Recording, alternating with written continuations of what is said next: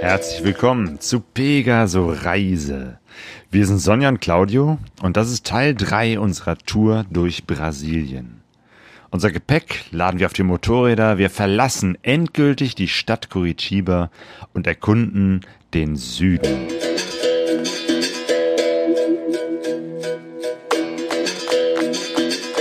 Pegaso Reise.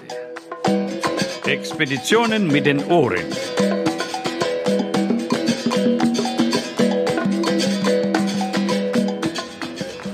Also ich muss echt sagen, die Raststätten an den Autobahnen hier in Brasilien, die können es wirklich haushoch aufnehmen mit den unsrigen. Ja, die sind sogar deutlich besser, würde ich sagen. Also zum einen von der Qualität des Essens, aber auch von der Qualität des Sitzens. Also wir sitzen jetzt aktuell gerade an der äh, BR 101, der längsten Autobahn Brasiliens, die Prinzip den Süden Brasiliens, die Südspitze an der Küste entlang bis hoch in den Norden führt. Und wir fahren jetzt nur ein kleines Stück. Wir wollen äh, demnächst noch wieder abbiegen ins Landesinnere. Lang aber ja, genau. Aber ein kleines Stück werden wir auf jeden Fall hier fahren. Waren gerade schon am Strand und äh, sitzen hier unter so einem ähm, Dach von so einer Art Veranda. Haben gerade Pastéis gegessen, handgemachte, sofort gemachte äh, Pastéis.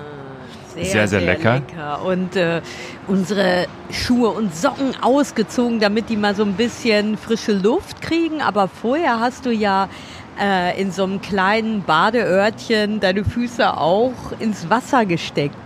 Genau, ins Meer, in den Atlantik.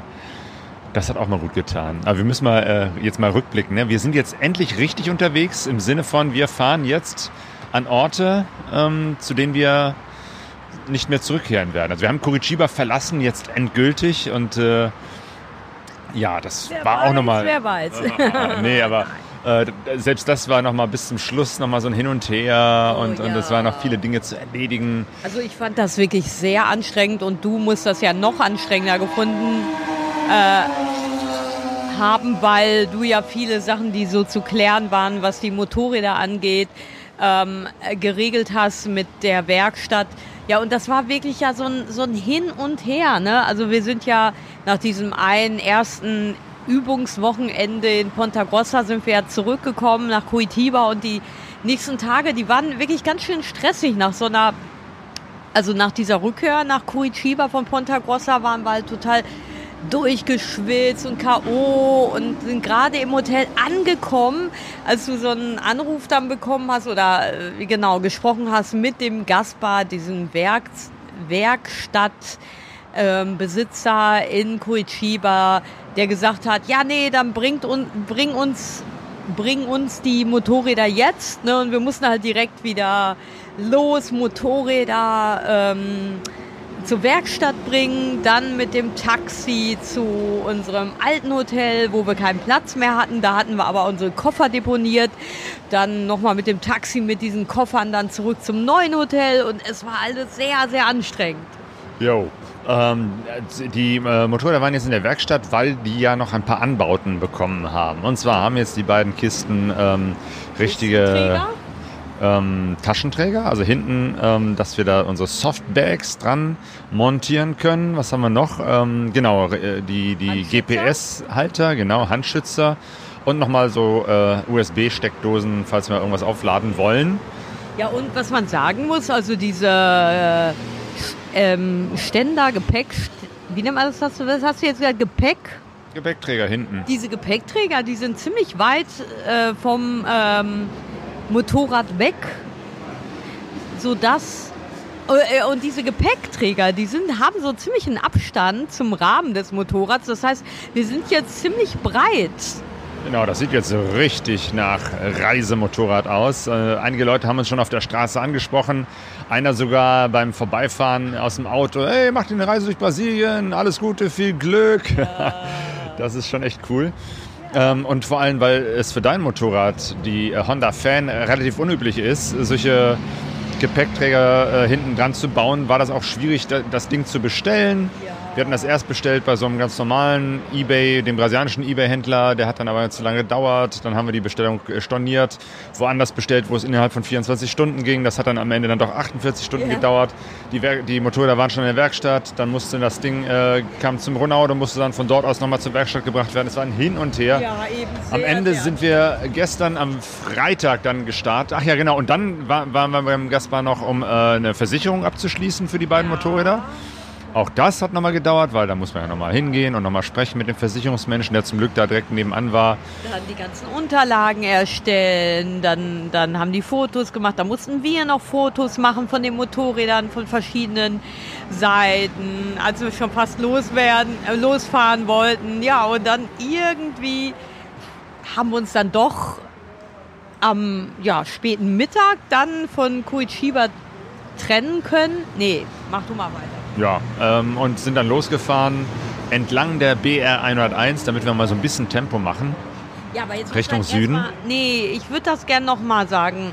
Ich schneide aber nicht. Also es wird alles so, wie wir es äh, sagen, auch aufgenommen. Okay, was ich aber noch zu dem Gaspar sagen wollte, was für ein verrückter Kerl, wirklich. Der hat ja ähm, die ganzen Tage, letzten Tage haben wir immer kommuniziert und hauptsächlich Claudio äh, auf Portugiesisch und der hat wohl einen Scherz nach dem anderen gemacht. Ich habe das immer nie so ganz mitgekriegt, sich da lustig gemacht über den Allemand, über den großen Deutschen, der da so vielleicht sein Geld unter dem Hut hat. Ähm, Unter der Mütze. ja, genau. Also der hat auch dann zum Abschied, wurde aber nochmal so richtig so verbindlich, egal wo ihr seid, wenn irgendein Problem ist, dann meldet uns, äh, meldet euch bei mir und ähm, hat uns zum Abschied dann noch so auf den Helm geklopft und Ja, da wird es mal richtig emotional. Nee, das ist schon ein, ein, ein guter, der Ja. Gaspar. Ja, und dann sind wir aber nur ein paar Kilometer weiter gefahren, weil da haben wir kurz ein Pärchen besucht, Brasilianerinnen, also ein Pärchen, ähm, die auch mit ihrem Moped oder mit einem Moped ein Reisen machen durch äh, Brasilien, Südamerika, Europa und so weiter. Genau, weil ich folge natürlich äh, auf Instagram äh, brasilianischen Motorradreisenden, ähm, um da auch so ein bisschen Kontakt und Tipps zu bekommen. Und die beiden leben auch in Curitiba. Leider hat sich das erst wirklich auf den allerletzten Drücker ergeben, dass wir uns auch mal äh, treffen. Aber das, auch das war ein nettes, schönes Treffen, nochmal kurz die beiden äh, zu sehen. Die haben da so einen Laden, ne, in dem es halt äh, Motorradteile für große Mopeds gibt. Genau, die sind unterwegs äh, mit einer Yamaha Tenere.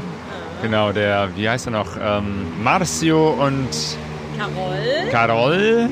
Und Carol hat auch deutsche Vorfahren. Äh, Das hört man an ihrem Nachnamen. Sie heißt nämlich Krause mit Nachnamen. Das Genau. findet man hier oft im Ja. Süden Brasiliens, dass Leute sagen, ja, meine Familie kam mal irgendwann aus Deutschland. Ja. Jo, und äh, die beiden sind unterwegs mit äh, Yamaha Teneres. Also er hat eine, eine große 1200er Tenere und eine 660er Tenere. Also nochmal eine ganz andere Nummer. Aber sehr nette Leute. Ja, sehr, sehr nett. Tenere-Fahrer sind immer nett. Ja, und, Und? dann sind wir wirklich äh, gestern Nachmittag bei brütender Hitze, also es war wirklich sehr unangenehm heiß, losgefahren in Curitiba. Ja, und ähm, so nach 20 Kilometern ungefähr tauchten so graue Wolken am Himmel auf und wurden immer dunkler und dunkler und dunkler. Und die Strecke ist eigentlich eine wunderschöne Strecke, auch wenn das eine dicht äh, voll befahrene Straße ist, wo der ganze Lkw-Verkehr sich entlang schlängelt. Äh, aber da geht es wirklich so rauf und runter, sehr, sehr hügelig. Äh, Durch die Serra, sagen die doch immer, durch die Berge, ne, die Serra. aber grüne Berge, also Ja. wirklich überall Wald. Ähm, also man, man sieht irgendwie, den, wirklich vom Straßenrand geht das direkt schon urwaldmäßig los. Ja. Rechts und links. Ähm, sehr, sehr schön, aber eben halt graue Wolken. Ja, und wir halten so ähm, hinter so einer Pedagio-Station, das muss man noch erzählen, auf den Autobahnen hier gibt es, ähm, wie nennt man das jetzt auf Deutsch? Maut. Maut.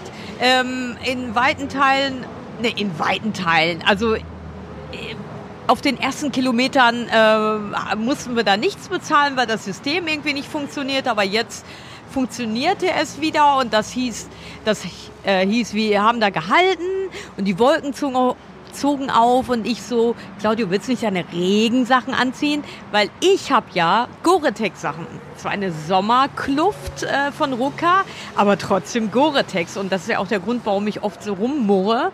Ähm, aber in diesem Fall war ich ja dann für den Regen in Anführungszeichen gewappnet und nicht noch so, ja, Claudio, willst du nicht mal deine Regensachen anziehen?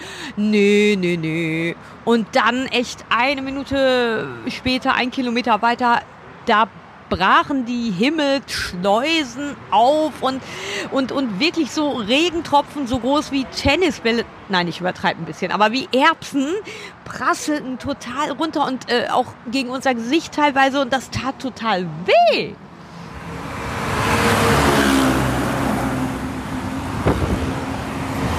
Oh Mann, kaum sind wir von Curitiba aus losgefahren, sind wir in einen wahnsinnigen Regen gekommen. Das hat sich fast wie Hagel angefühlt, aber es war Regen, also es wird heftiger Regen. Wir sind da unterwegs jetzt auf so einer großen Bundesstraße mit sehr vielen LKWs. Genau, und wir fahren halt durch die Berge runter äh, Richtung Küste und äh, deshalb war jetzt zu dem Regen auch noch Nebel und kaum Sicht. Und dann diese schnell fahrenden LKWs. Steil bergab, bergauf, bergab. Das ist echt der Wahnsinn hier. Und ich muss sagen, ich war da echt so ein bisschen, ja, schissig unterwegs und hatte so ein bisschen ein mulmiges Gefühl, weil wir waren ja, wie gesagt, in den Bergen und es ging hoch und na, in der Regel runter und rechts herum eine Kurve und links herum eine Kurve. Und dieser Regen war schon wirklich sehr stark und ähm, hatte auch an einigen Stellen so in Senken ähm, dann auch so eine, ja, so eine Wasser, wie soll man sagen, Wasserschicht dann hinterlassen. Da haben sich so kleine Pfützen gebildet und ähm, ja, und dann kam auch noch an einigen Stellen Nebel dazu. Und dann war es auch einmal ganz dunkel, neblig, diese LKWs, die da so an uns vorbeigebrettert sind oder vor uns dann auftauchten. Und mir war da schon so ein bisschen mulmig zumute. Ja, ich dachte, wir sind Deutsche, wir sind die Regen gewohnt, da können wir doch ruhig äh, weiterfahren. Das sind wir dann auch, aber es ist tatsächlich, ähm, ja, super, so einen heftigen Regen habe ich nicht erwartet und es hat auch echt bestimmt fünf Minuten gedauert, bis ich echt nicht meine Regenklamotten anhatte und dann war ich auch schon komplett durchnässt, Weil ich habe äh, so eine Rucker-Klamotte, ähm, so, eine, so eine sehr luftdurchlässige Hose, sehr luftdurchlässige Jacke, was für diese Temperaturen einfach super ist, weil der Winter immer so durchpfeift.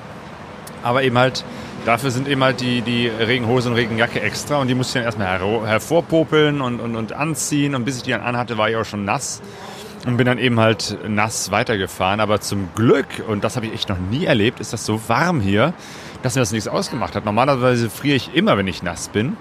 Ähm, aber das war wirklich, der Regen war irgendwie die 38 Grad oder so. Es fühlte sich wirklich nach Körpertemperatur an ähm, weil ich habe nicht gefroren und war richtig nass und äh, so sind wir weitergefahren. Diese LKWs, das ist echt nochmal eine ganz andere Nummer, als mit LKWs äh, in Deutschland zu fahren, weil in Deutschland fahren die ja so zwischen 80 und 100 konstant. Und hier ist das super unterschiedlich. Es sind so ein paar ganz alte Modelle unterwegs, die dann teilweise mit 20 km/h unterwegs sind oder bergab Bergauf. eben halt äh, genau bergauf sehr langsam sind, bergab manchmal äh, mit jetzt im ersten Gang äh, Motorbremse machten und dann wirklich bergunter mit gefühlten 15 km/h unterwegs waren. Das heißt, die muss man überholen, damit man irgendwie vorankommt. Aber es gibt auch andere LKWs, die sind halt modern und die brettern damit teilweise über 100 km/h vorbei und die nehmen auch keine Rücksicht auf nichts. Also die brettern auch an uns vorbei, wenn wir gerade jetzt nur mit 80 unterwegs sind. Ähm, also von daher, wir wurden überholt, wir mussten überholen und es war ein ständiges Hin und Her zwischen PKW, LKW äh, rechts, links äh, überholen und so. Und Ja, das und alles in diesen Genau. heftigen Regen. bei diesem Regen, bei diesem Nebel, ne, und wo, ne, muss ich jetzt mal sagen, du, ich so, sollen wir nicht irgendwo halten und warten, bis das vorbei ist? Und du so, ja, wir müssen uns schon mal daran gewöhnen, im Regen zu fahren. Nee, wir fahren jetzt weiter, ne?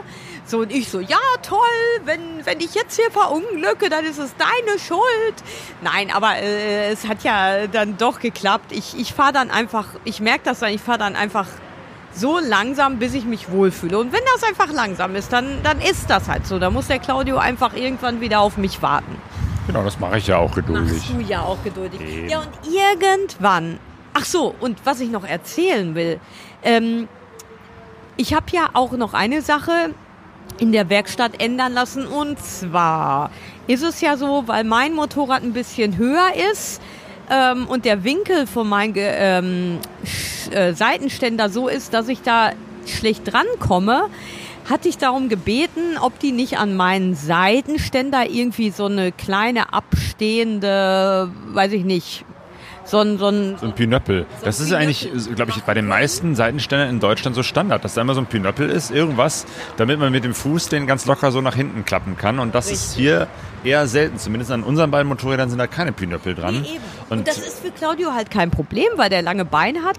Und ich hatte schon jetzt so ein paar Situationen, wo ich wirklich Wutanfälle gekriegt habe, weil ich, wenn ich zum Beispiel auf einem nicht so ganz geraden Untergrund, und das ist hier auch auf asphaltierten Straßen so, ist fast nie gerade. ist es fast nie gerade stehe und das kippt so ein bisschen nach rechts, dann fehlt mir einfach auf der linken Seite, wo der Ständer ist, der Fuß oder die Beinlänge, mit dem ich quasi an diesen Ständer komme. Und ich habe mich da schon so aufgeregt.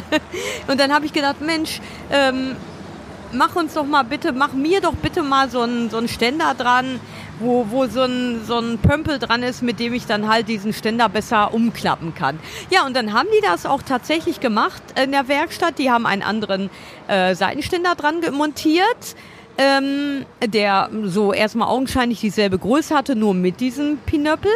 Ja, und jetzt auf der Fahrt bin ich aber beim Absteigen ein paar Mal fast hingefallen, weil dieser neue Ständer in so einem anderen Winkel angebracht ist, dass zusammen mit dem Gewicht durch die äh, Packtaschen das Motorrad ganz schnell labil oder instabil wird, wenn ich absteige. Und äh, zweimal ist es mir echt passiert, dass ich, äh, dass es mir entgegengekommen ist. Also es ist einfach nach links umgekippt. Ja, und ich muss mit letzter Not und Claudius Hilfe dann wieder aufrichten konnte. Also das ist halt ähm, quasi ein Problem durch das andere ersetzt. Ich kann jetzt leichter den Seitenständer umklappen. Auf der anderen Seite muss ich jetzt aber immer aufpassen, dass wenn ich irgendwo schief stehe, dass mir das Motorrad nicht in einem Moment entgegenkommt, wo ich vielleicht noch nicht mit meinem Bein oder Fuß fest auf dem Boden bin und die ganze Chose dann erstmal umkippt. So.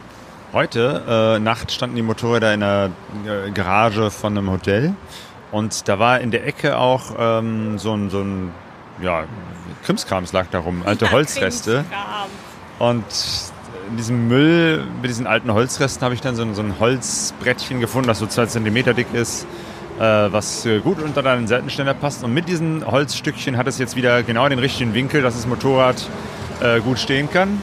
Ja, du kommst ja auch aus einer Familie, in der viele Probleme mit äh, Tesa-Klebeband geregelt wurden. Und jetzt in diesem Fall auch. Naja, das ist halt vielleicht das brasilianische Erbe, das Ja. Improvisieren. Und jetzt haben wir diesen, dieses Holzbrettchen erstmal mit Gaffertape an deinem Seitenständer festgeklebt. ähm, das wird nicht lange halten, aber es jetzt. zumindest, wenn wir vielleicht mal so einmal die Woche da neues Tape drum machen, mal, mal schauen. Oder vielleicht äh, sind wir doch mal irgendwo, wo es mal irgendwie besser befestigen können. Aber zumindest haben wir jetzt das Problem erstmal kurzfristig erstmal. Dass gelöst. dann nicht das äh, Motorrad sofort umfällt, sobald ich versuche abzusteigen.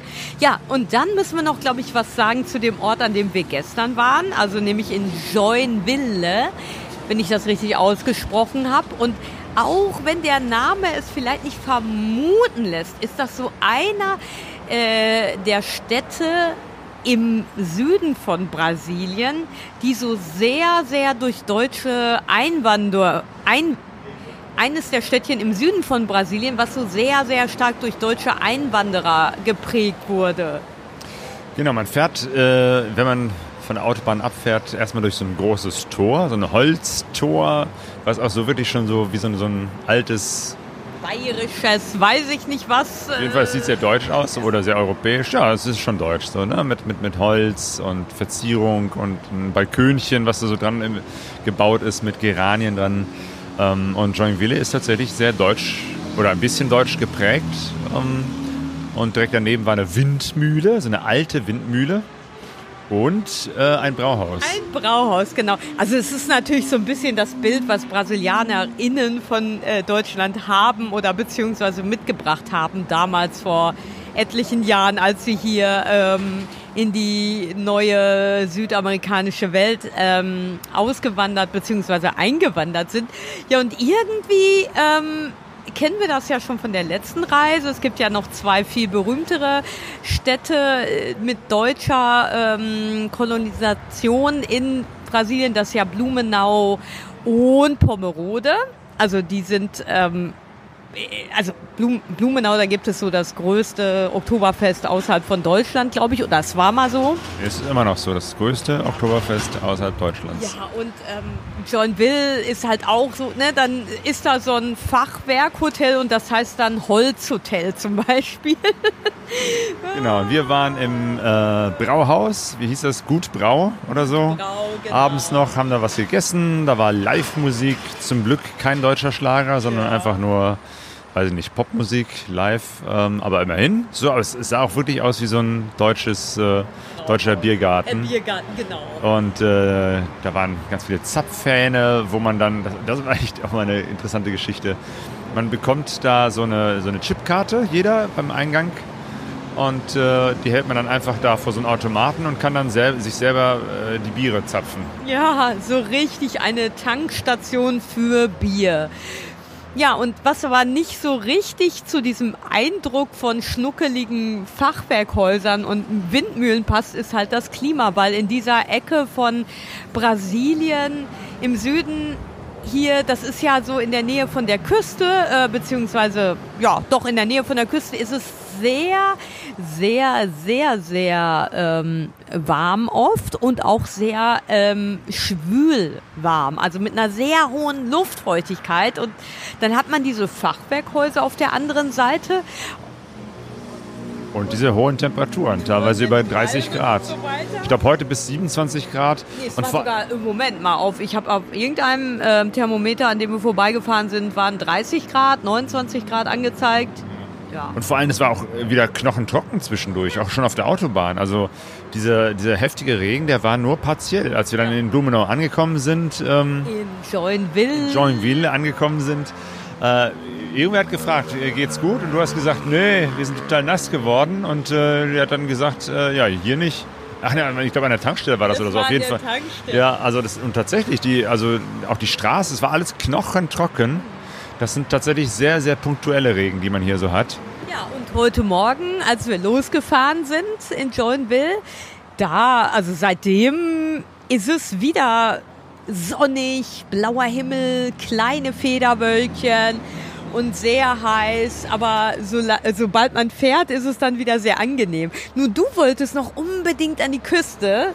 Jetzt Natürlich. wir wieder den Kreis, ja. weil das war mir gar nicht so bewusst. Also wir werden ja den Rest der Reise, was ja ein ziemlich weiter Teil ist, eben jenseits der Küste verbringen, sondern im, ins Landesinnere aufbrechen. Von daher war das jetzt Last Exit Küste, Meer. Genau, einmal die Füße in den Atlantik stecken. Ähm, das war sehr, sehr schön hier. Eine, auch eine gute Erfrischung. Ähm, und jetzt hier an der Raststätte habe ich auch wieder meine Stiefel ausgezogen. Die sind von gestern, da ist natürlich auch gestern viel Regen reingeflossen. Äh, äh, weil bis ich meine äh, Regenhose anhatte, ist das erstmal alles da reingeflossen. Und weil das eine gute wasserdichte Gore-Tex-Stiefel sind, geht das Wasser auch nicht so schnell raus. Und ich bin jetzt hier unterwegs ja mit, mit, nassen also. Socken. Die sind jetzt hier so ein bisschen ausgebreitet zum äh, Trocknen. Ja, ja, das ist halt äh, in diesen wenigen Situationen mal mein Vorteil, äh, weil meine Gore-Tex-Hose hat ja definitiv meine Stiefel trocken gehalten, weil ich habe ja so lange Beine, dass meine Hosen immer zu lang sind und in diesem Fall haben sie meine Stiefel vor dem Nasswerden geschützt.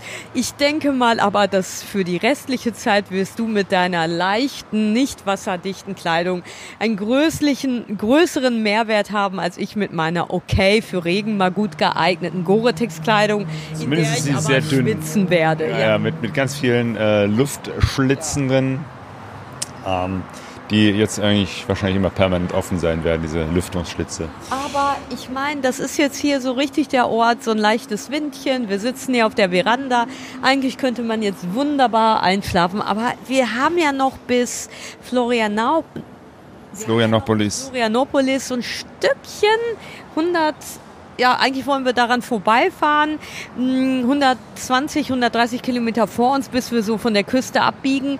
Von daher sollten wir jetzt mal so langsam wieder in die Puschen kommen, in die Stiefel. Genau, ich ziehe wieder meine nassen Stiefel an und dann steigen wir auf Ich die meine Mopeds. trockenen. Gut gesättigt nach einem guten Abendessen sind wir auf dem Weg zurück zu unserem äh, Hotel in Bon Jesus. Wir sind in einem Ort, der heißt der gute Jesus. Das kann doch nur ein gutes Omen sein für unsere Reise.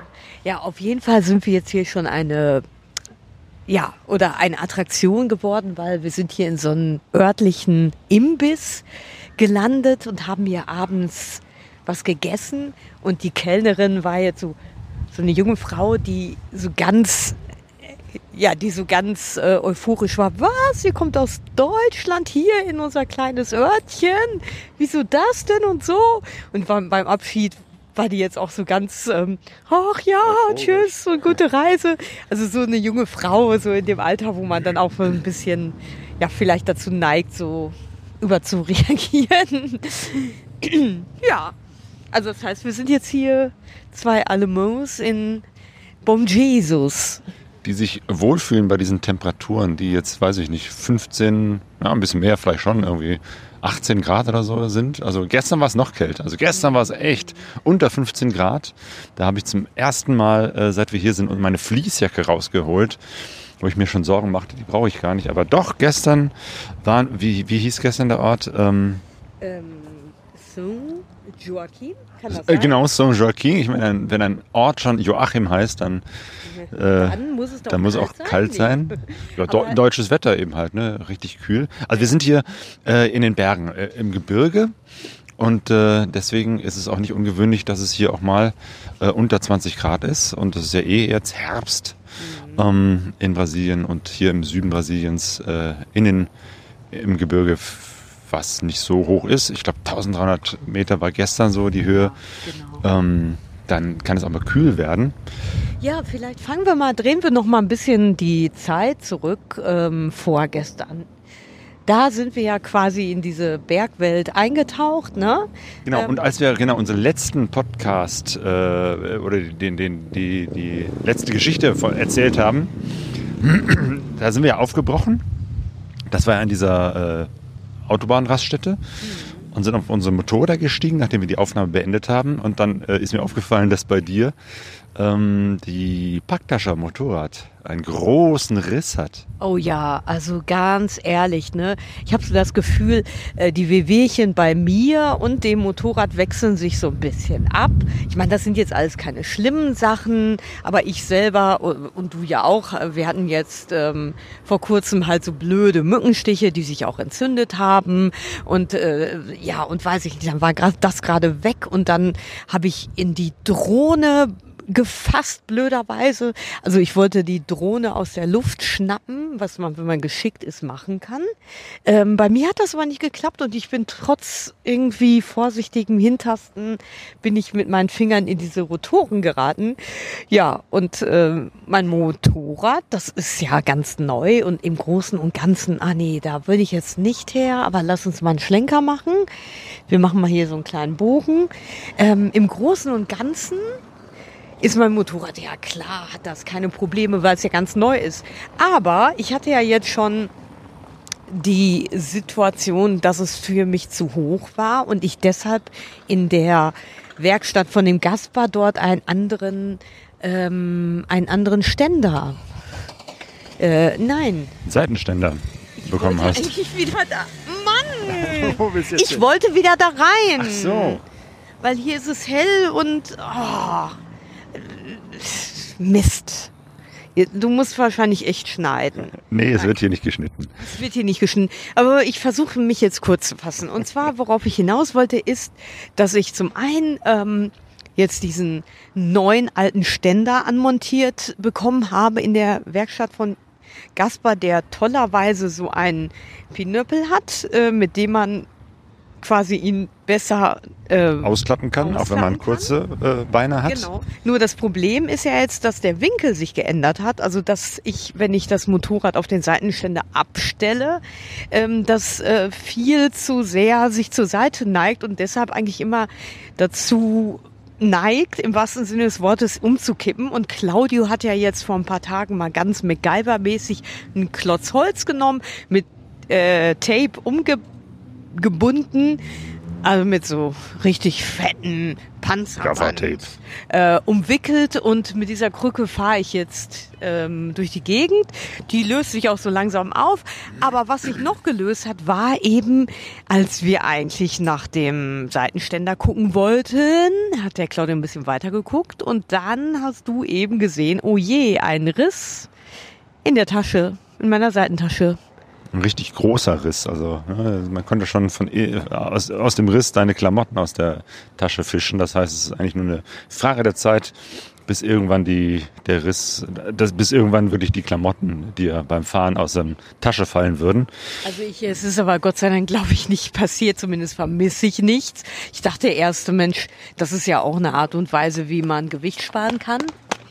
Das ist alles nichts. Man kann eben halt auf eine auf ein nagelneues Motorrad eine uralte Tasche packen. Es ist, bleibt eine uralte Tasche. Richtig. Wir haben ja, ne, einige Sachen haben wir nagelneu und einige Sachen sind wir halt mit, mit guten alten Zeug unterwegs. Zum dass ich, Beispiel eben die Packtaschen von Ortlieb, die ja im Großen und Ganzen wirklich sehr robust sind und sehr ausdauernd sind. Aber viele Reisen mitgemacht hat. Äh, die habe ich sogar noch extra geflickt vorher, weil da schon ein paar Löcher drin waren von Stürzen.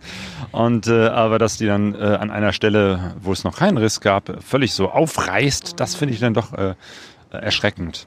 ich glaube, ähm, vielleicht hatte das klar mit dem Alter der Taschen zu tun. Auf der anderen Seite waren ja diese Ständer, äh, nein, Quatsch, die, ähm, wie nennt man das? Die Verstärkung der Taschen oder was meinst du? die Seiten, äh, der Ständer, auf dem die Seitentaschen hängen.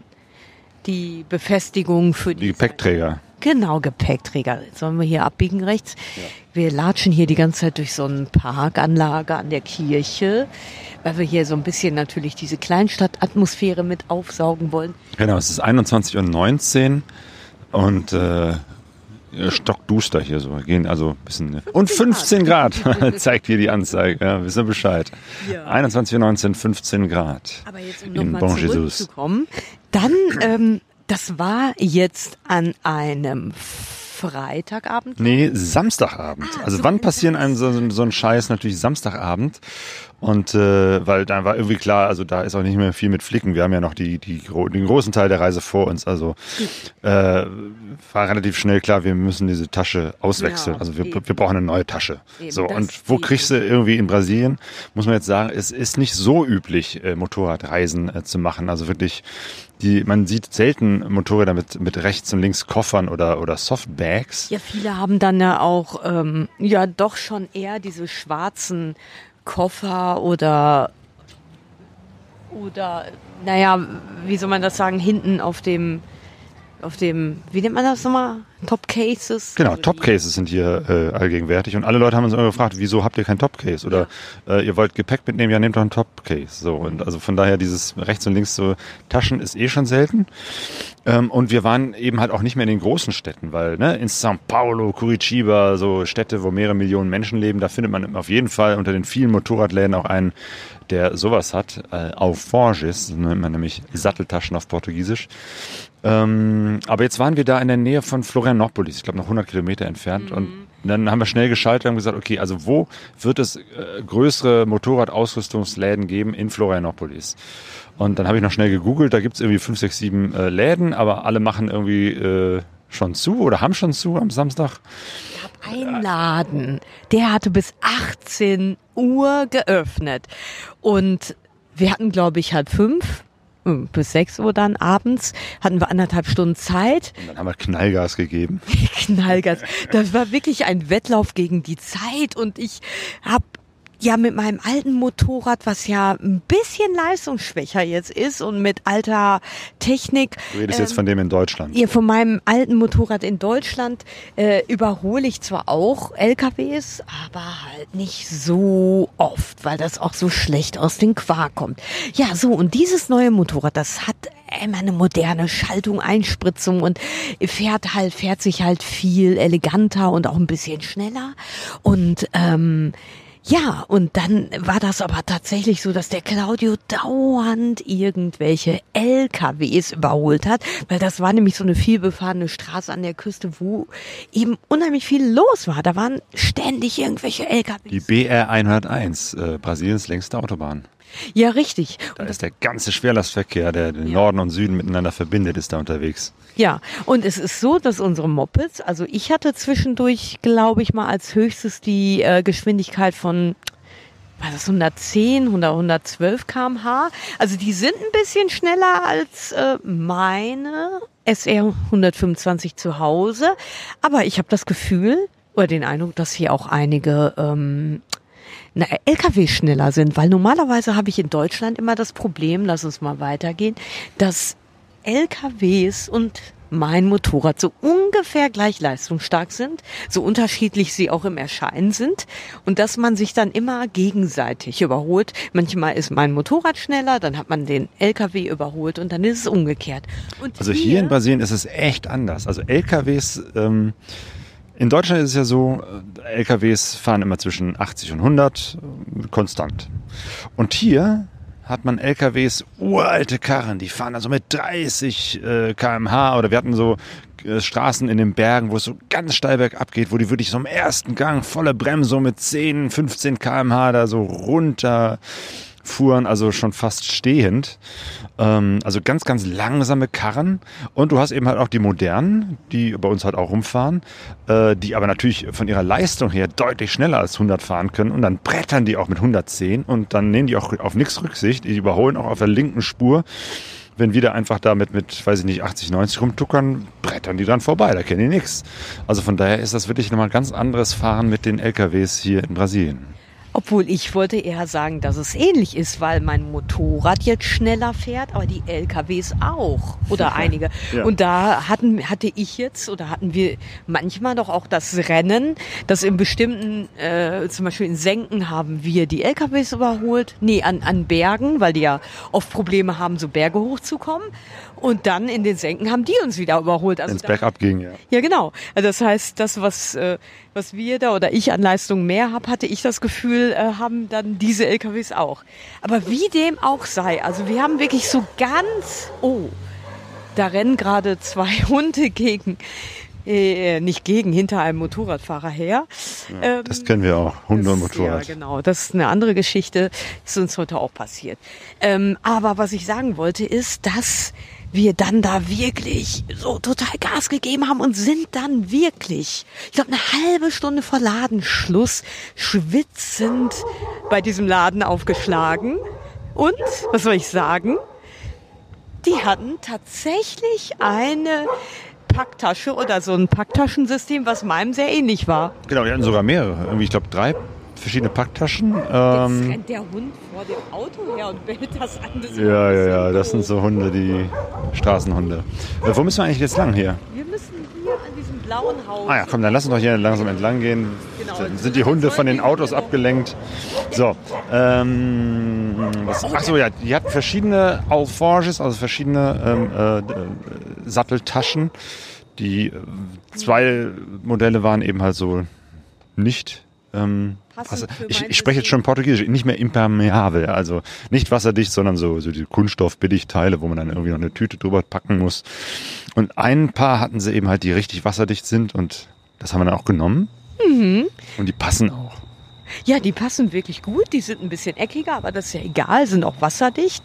Ähm, und dann haben wir wirklich äh, so kurz vor Ladenschluss da das klar gemacht, die gekauft und noch auf dem Hof des Ladens äh, die Sachen umgepackt. Ja, und sind dann nochmal so wirklich ähm, in diesem ganzen Gewusel gut weggekommen. Allerdings ähm, war es aber dann auch schon so spät abends, dass wir dann in Florianopolis übernachten mussten. Eigentlich wollten wir ja schon früher oder auf jeden Fall wollten wir diese Stadt, eine Großstadt meiden, weil uns uns ja endlich so in die kleinen Orte zieht. Gut, ähm, es war sehr heiß. Wir haben in Florianopolis übernachtet und dann am nächsten Tag ging es endlich dann los und wir wollten endlich diese große Straße hinter uns lassen. Apropos Straße hinter uns lassen. Wir sind jetzt eigentlich schon am Hotel, aber lass uns doch noch irgendwo eine Runde drehen. Na gut. So. Also. Große Straße, ja. Ich habe gerade überlege ich gerade, wo. Ähm, was war jetzt die nächste Story? Wir, wir sind abgebogen von dieser BR 101 und dann ging es auf einmal, ja, wurde die Straße kleiner und äh, ein bisschen ja kurviger, aber nur so ganz Ah, leicht. ja. Und dann waren wir auf einmal in einer Gegend. Da dachten wir, sind wir jetzt irgendwie in Österreich in den Bergen oder so? Kuh, Kühe gingen an einem Fluss entlang in langer Reihe. Auf der linken Seite sanfte Hügel und Holzhütten. Wir dachten so, äh, irgendwie. Sehr europäisch, das stimmt, ja. Also sowohl die Temperaturen als auch die Landschaft, auch, auch die Bäume, ne? Also es ist, äh, man, man sieht das ja auch in der Vegetation, dass es irgendwie brasilianisch ist, aber jetzt sah das plötzlich echt europäisch an und fühlte sich auch so an. Und wir sind ein bisschen in die Berge gegangen. Ja, Gefahren, gefahren. Sollen wir äh, ins, ins Hotel reingehen und da drin weitererzählen? wir. Können wir auch machen. Ja. Weil wir sind jetzt, wir haben jetzt schon extra Runden gedreht und das ist ja auch albern. Und man muss auch sagen, es ist jetzt ein bisschen frisch. Also Genau, ich könnte jetzt wieder meine Fließjacke anziehen. Wir sind mittlerweile in unserem Hotelzimmer angekommen, im Bon Jesus. Es knarzt auch. Ganz schön so als Hintergrundgeräusch. Ja. Wir wollten erzählen hier, ähm, wo wir in den Bergen waren. Auf Ja. der Serra, äh, was glaube ich irgendwie so Gebirge oder so etwas heißt. Ja, Gebirge vielleicht nicht, aber Be- Gebirge hört sich so nach unheimlichen Höhen an, aber so eine, ja, Brasilianisches Gebirge. Also für Brasilien ist das schon sehr bergig hier. das stimmt. Ähm, und äh, es gibt eine Strecke, die uns schon wärmstens empfohlen worden ist, nämlich die Serra do Rio do Rastro.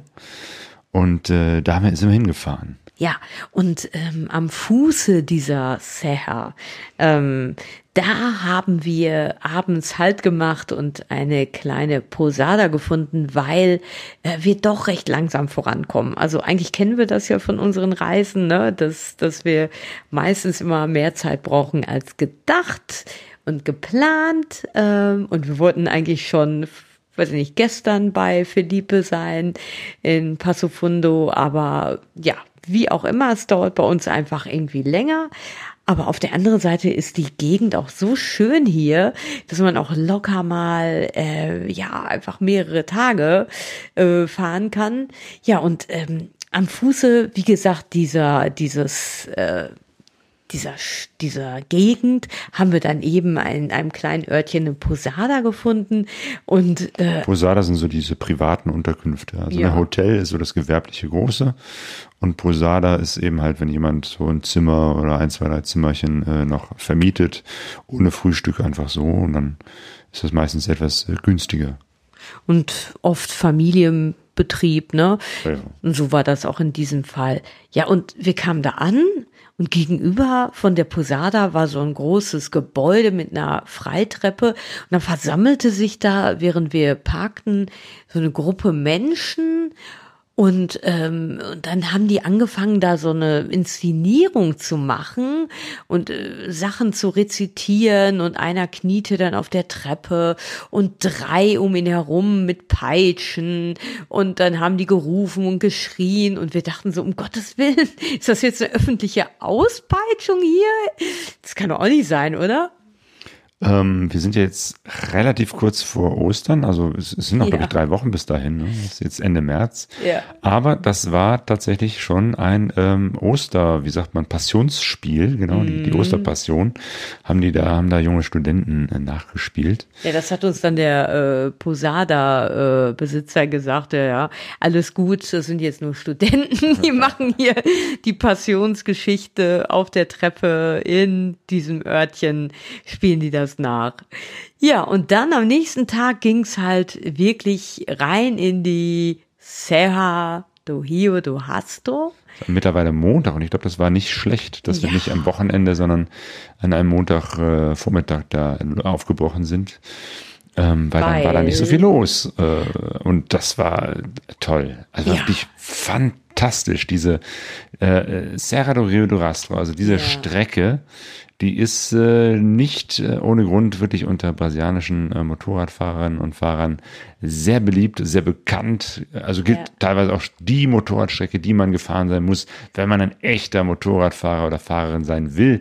Und da waren auch einige unterwegs ähm, Ja. und vor allem man sah überall die vielen Aufkleber Ja, der ist- Motorradfahrer. Genau, also das, das war wirklich ganz, ganz deutlich zu sehen, überall, wo so Aussichtspunkte waren und deren gab es einige, äh, waren dann auf Tonnen, auf Schildern die Aufkleber der Motorradfahrer der Gruppen aufgeklebt. Und ja und es war so wie so ein ähm, also wirklich so grüne Berge bewaldet ähm, überall so kleine Wasserfälle, das Wasser floss dann nach unten.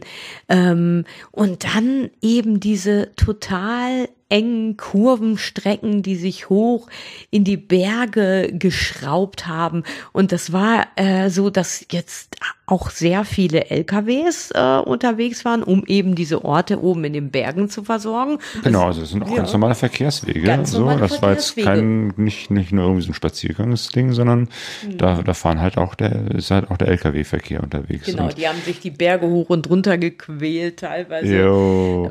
Also, ne, ja. und, und vor allem, das ist eine unfassbar gute äh, Asphaltstraße, die Ja. sich da die Berge hochschraubt. Ähm, äh, sehr ungewöhnlich, also sehr, sehr gut. Wirklich toller Asphalt, ganz, ganz äh, äh, in Ordnung Griffig. und griffig, genau. Also auch in den Kurven so rau, dass man sich da keine Sorgen machen muss, Mhm. so dass wir da richtig schön die den, den Berg oder die Berge hochfahren konnten und jedes Mal, wenn es da irgendwie so einen Aussichtspunkt gab oder so, eine, so, so, so einen Punkt, wo man runtergucken konnte, dachten wir, boah, das ist toll, hier müssen wir anhalten und gucken und fotografieren und dann Ja. fährt man noch eine Kehre hoch und denkt, oh, hier ist noch toller, hier müssen wir noch mehr. Fotografieren. Also wir standen da oft ne, und haben da rum äh, gefilmt und fotografiert und dann kamen noch andere Autofahrer, Motorradfahrer vorbei und man hat sich gegenseitig erzählt, wie toll man das alles hier findet. Genau, irgendwie Luis aus Rio de Janeiro und dann war da noch so ein verrücktes, ach, ich glaube, Paar aus Paraguay, glaube ich, die mit so einer ganz ollen, tiefer gelegten äh, Mit so einem Ford Mustang. Ja, aber der, äh, der Auspuff, der war dermaßen, ich weiß gar nicht, ob überhaupt einer dran war. Also Ja. war extrem laut, aber sind ja. die durch die Berge geröhrt und haben alles, alle Tiere da aufgeschreckt. Ja, und dann sind wir irgendwie irgendwann dann, ja, haben wir uns da so richtig eingegroovt und das hat total Spaß gemacht. Ja, und dann ging es da raus aus den Bergen. Beziehungsweise erst, man ma- war dann oben auf so einem Plateau und ist erstmal geblieben. Also ging es jetzt Ja. nicht wieder in äh, Kehren runter, sondern man ist erstmal, da ist so ein großes Hochplateau.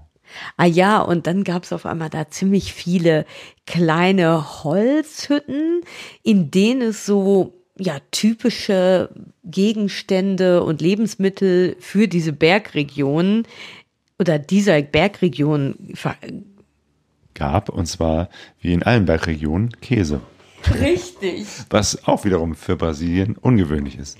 Ja, der Gaspar, der Werkstattmensch, hat sich ja über uns lustig gemacht. Ja, ihr Deutschen, ihr esst ja so gerne Käse.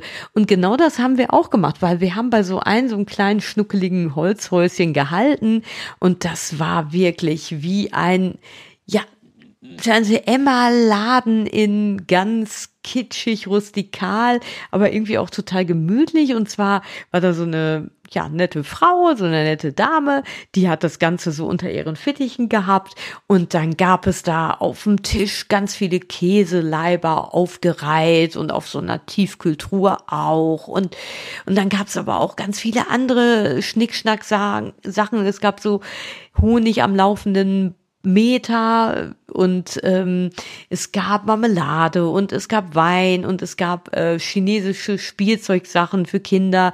Sonnenbrillen, Sonnenbrillen, Mützen, Kappen, T-Shirts, äh, weiß ich nicht, Waschmittel, also irgendwie alles. Alles. Ja, und dann, dann, dann hat sie erzählt, ja, hier, der Käse hier, der ist hier auch aus der Gegend und Salami, wollt ihr was haben? Und hat uns dann zu so einem Tisch gelockt, auf dem diese ganzen Käseleiber lagen, hat uns da was äh, zum Probieren gegeben und ähm, dann, hier, wollt ihr das essen? Hat sie uns dann was abgeschnitten von Käse und von der Salami und dann haben wir uns da auf so einen Holzstuhl und an einen Tisch gesetzt und haben dann mit so Toastbroten diesen Käse und diese Salami gegessen. Eine echte Brotzeit. Eine richtige Brotzeit in den Bergen ja. Brasiliens. Ja. Echt irre. Aber es war sehr schön, wirklich. Jo. Wir, wir verpassen auch immer die richtige Zeit zum Mittagessen. Also ja. es ist tatsächlich so, dass hier, wenn man nicht gerade in São Paulo oder in einer Großstadt ist, ähm, es äh, so ist, dass man äh, früh morgens eben halt irgendwo in der Paderia, also in, in der Bäckerei, eben Kaffee trinken kann. Ähm, mittags gibt's dann einige Lokale, die eben halt Mittagessen haben, oft als Buffet. Genau. Pro Kilo, man, man nimmt sich was und wiegt das ab. Die machen dann aber auch um 14 Uhr wieder zu. Ja. So, und dann gibt's eben halt die Restaurants, die abends aufmachen, so ab 18 Uhr. Und wenn du dazwischen was essen willst, dann gibt's da halt nichts. Oder eben halt nur in der Padaria vielleicht noch irgendwie ein paar Pasteten. Und da wir jetzt auch nicht so die Leute sind, die Punkt 1 Uhr Mittag essen, sondern oftmals erst, weil sie nicht so drei Uhr merken, dass wir langsam Hunger haben, da sind schon wieder die Restaurants fürs Mittagessen zu, diese einfachen. Ja. Ähm, aber gut, da haben wir eben halt Brot und Käse gehabt und sind dann weitergefahren. Ja, weitergefahren, wieder durch diese Hochebene, über diese Hochebene und das war wunderschönes Licht und die Sonne ging so langsam unter und überall diese Arokarienbäume auch noch, die dort halt wachsen, die so majestätisch mit ihren Bommeln in den Himmel ragen. Ich nenne die immer Bommelbäume, ja. weil genauso sehen die auch aus. Und mir war kalt. Ich habe echt meine Fließjacke angezogen und, ja. und äh, Wollsocken ja. ähm, und, und trotzdem war mir noch kalt. Endlich mal hat meine Gore-Tex-Kleidung auch, auch mal einen Vorteil, weil eigentlich beneide ich den Claudio immer darum, ähm, ja, um seine luftdurchlässige Ruka-Kleidung. Ich habe jetzt eine von Ruka, die halt auch für den Sommer gedacht ist, aber aus Gore-Tex. Ähm, und ja, das ist dann natürlich ein bisschen wärmer. Aber in diesem Moment, als wir da gen Nachmittag äh, weiterfuhren über diese Serra, dachte ich so, okay, im Moment ist das doch ganz hilfreich. Ja, und dann kamen wir nach Su, nee, und dann kamen wir nach São Joaquim. Genau, Saint-Joachim, zu Deutsch St. Joachim. Kleines Städtchen. Ein kleines Städtchen. Also wir merken, okay, die Sonne geht jetzt unter, wir müssen jetzt was äh, zum Übernachten finden, äh, haben das Internet befragt, ähm, mal wieder festgestellt, dass Google manchmal äh, ja. irgendwelche Adressen hat, die veraltet sind, weil da fährt man halt irgendwo hin und da ist nichts. Genau. Und dann fährt man woanders hin, da ist auch nichts, aber dann war da so ein Holzhaus, da soll angeblich irgendwie so auch so eine Posada sein, so eine Zimmervermietung und war auch nichts, aber man sah von, von außen schon, dass es irgendwie drinnen schnuckelig aussah und irgendwie äh, das tatsächlich eine Posada sein könnte. Ja. Ähm, deswegen habe ich da einfach mal weiter geguckt und nebenan war so ein, so ein Friseurladen und ein paar Leute fragten mich, ob sie helfen können. Und ich gesagt, ja, hier, wisst ihr, wo, wo die Besitzer dieses Hauses sind? Und die sagt, ja, irgendwie, ich habe hier eine Telefonnummer äh, und, und haben mir die Telefonnummer gegeben. Ich habe da angerufen und tatsächlich äh, kam dann jemand und sagte, ja, ich komme gleich mal vorbei und Kurze Zeit später kam dann ein äh, älterer Herr vorbei und sagte, ja, ist richtig, genau, hier, wir vermieten hier auch die, hier ein Zimmer in diesem Haus. Wir wohnen eigentlich woanders, aber wir können das gerne haben. Und äh, genau, die Frau kam ja auch direkt mit dazu und hat dann direkt schnell noch das Bett gemacht ja. und uns erklärt, ja, hier, so sieht das hier aus. Und es war wirklich sehr schön. Ja. Ein sehr liebevolles, eingerichtetes Zimmerchen. Ein Apartment könnte man eigentlich sagen, ne? Ähm, und wirklich wunderbar, also so total stilvoll innen gestaltet mit so Bezügen in blau-weiß, die dann halt extra abgestimmt halt auf diese, auf dieses Bett und die, ja, und die Truhe waren, alles so schön abgedeckt. Ja. Ein großer Kontrast zu der Posada, in der wir vorher Ja. waren, die eher so wirklich abgeranzt war und Richtig so- schangelig, ne? Oh ja. Wir haben noch nicht wirklich raus, woran das liegt. Also, ähm, weil äh, dieser Ort, bei dem wir vorher waren, der war jetzt gar nicht irgendwie ein besonderer Ort, wo Leute hin wollten, um da Urlaub zu machen. Und trotzdem war der, der Preis genauso hoch wie jetzt in diesem schönen, tollen Posada Apartment-Räumchen, wo wir da die letzte Nacht verbracht haben. Also manchmal ist das wirklich nicht so ganz durchschaubar. Aber wir hatten das erste Mal seit dieser Reise Decken, also richtig dicke so Fließdecken. Und die brauchten wir auch, weil es war schon ein bisschen frisch. Genau, es waren so 13, 14 Grad. Und wir haben echt gefröstet und da war es echt gut, äh, dass wir uns dann abends äh, nach einer warmen Dusche Ja. unter die Decke muckeln konnten, weil das war echt, echt kühl da. Also angenehm kühl. Ja, genau. Also es war nicht zu kalt, Eine natürlich. gute Erfrischung, weil, wo wir uns schon gesagt haben, daran werden wir uns wahrscheinlich noch Ja. äh, gut dran erinnern können, wenn wir demnächst wieder weiter in der Tiefe Brasiliens unterwegs Eben. sind. Ähm, die, der, der meiste Teil unserer Reise wird voraussichtlich eher zu heiß als zu kalt sein. Ja, dann werden wir diesen Moment einfrieren und uns daran erinnern. Ja, aber was wir noch sagen müssen, die ähm, Besitzerin von diesem Apartment oder die Besitzer, das ist ja ein Pärchen und zwar Marina und Wilson. Eben. Und die haben gedacht, okay, direkt vor diesem Apartmenthäuschen war keine Möglichkeit, so richtig die Motorräder unterzubringen. Und da meinte der Wilson so, ja, fahrt doch hinter mir her, hinter meinem Auto. Wir bringen die Motorräder zu unserem Haus ähm, in unsere Garage. Da stehen die sicherer. Ja, und dann haben wir das auch gemacht. Wir sind hinter ihm hergefahren, haben unsere Mopeds da untergestellt. Ja, und dann war das aber auch so ein, ja, äh, so ein Häuschen, wo die Mar wie hieß sie? Marina? Marina. Marina uns dann eingeladen hat oder die beiden haben dann gesagt, komm hier, ihr könnt einen Kaffee haben, ihr könnt so Gebäck haben, äh, ne? Also eben, ne? wir, wir kamen so ins Gespräch, das war so wieder diese Gastfreundschaft. Also eigentlich haben wir ja nur bei denen, äh, bei ihr äh, ein, ein, äh, ein, Zimmer ein Zimmer gemietet. gemietet. und dann hat sie uns gleich mit nach Hause genommen und gezeigt und Jo, sie ist eine große Freundin der Bauernmalerei. Ja, sie hat das auch auf Deutsch gesagt. Also sie benutzt auch diesen Begriff oder man benutzt ja anscheinend diesen Begriff für diese spezielle Art von Malerei. Ja, Ja, und das, das ganze Haus war voll mit, mit alten Holzgegenständen, sah Ja. wirklich aus wie so ein europäisches Haus, so. wie ein Museum Ja, teilweise. genau, mit alten äh, Schnickschnack und alten Sachen und altem Ofen und Kamin. Und eine Holztruhe und alles. Sie hat wirklich alles, was geht, was ging, hat sie mit Bauernmalerei angemalt. Stühle, die Truhe, ähm, äh, an den Wänden so Schilder, Teller, alles, alles, alles mit Bauernmalerei und war da total begeistert und ja, und hat auch da irgendwie norwegische Puppen irgendwie hergestellt, die hangen dann an der Wand. Also sehr, sehr skurril und eigen und auch irgendwie Ja. witzig und ähm, nett, das kennenzulernen.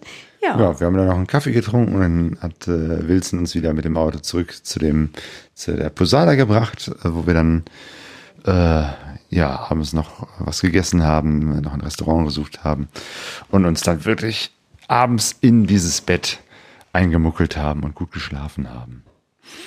Ähm, das war in gestern in So Joaquin. Joaquin in Santa Catarina, ne? Und da hätten wir echt nicht gedacht, dass wir einen Tag später schon wieder ein völlig anderes Abenteuer erleben. Ähm. Offroad schwitzend äh, irgendwo unterwegs sind und nicht wissen, ob wir es noch rechtzeitig rausschaffen. Also die Kontraste hier auf dieser Reise sind wirklich krass.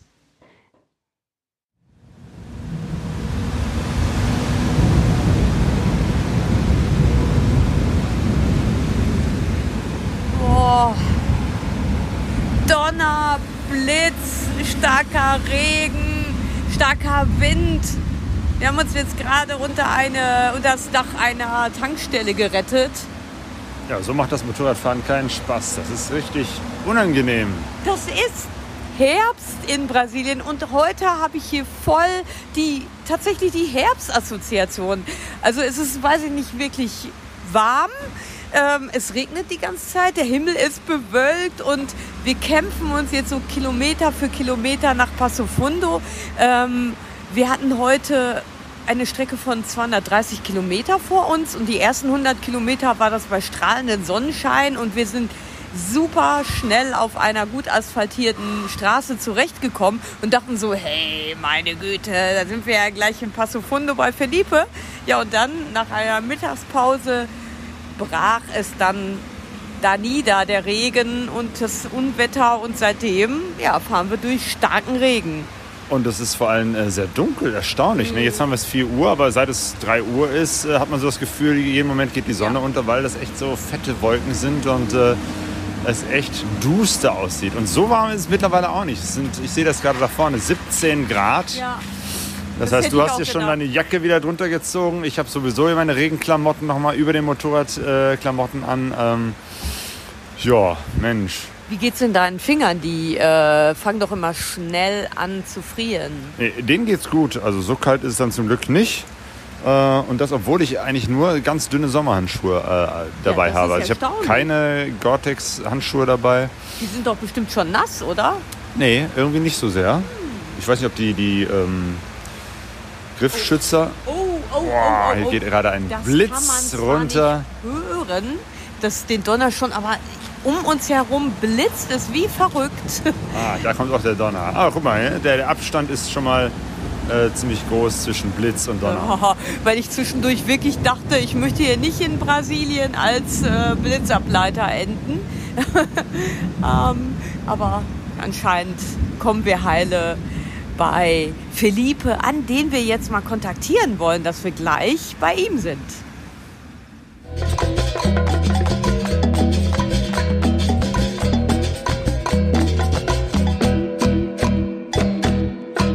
Pegaso Rise.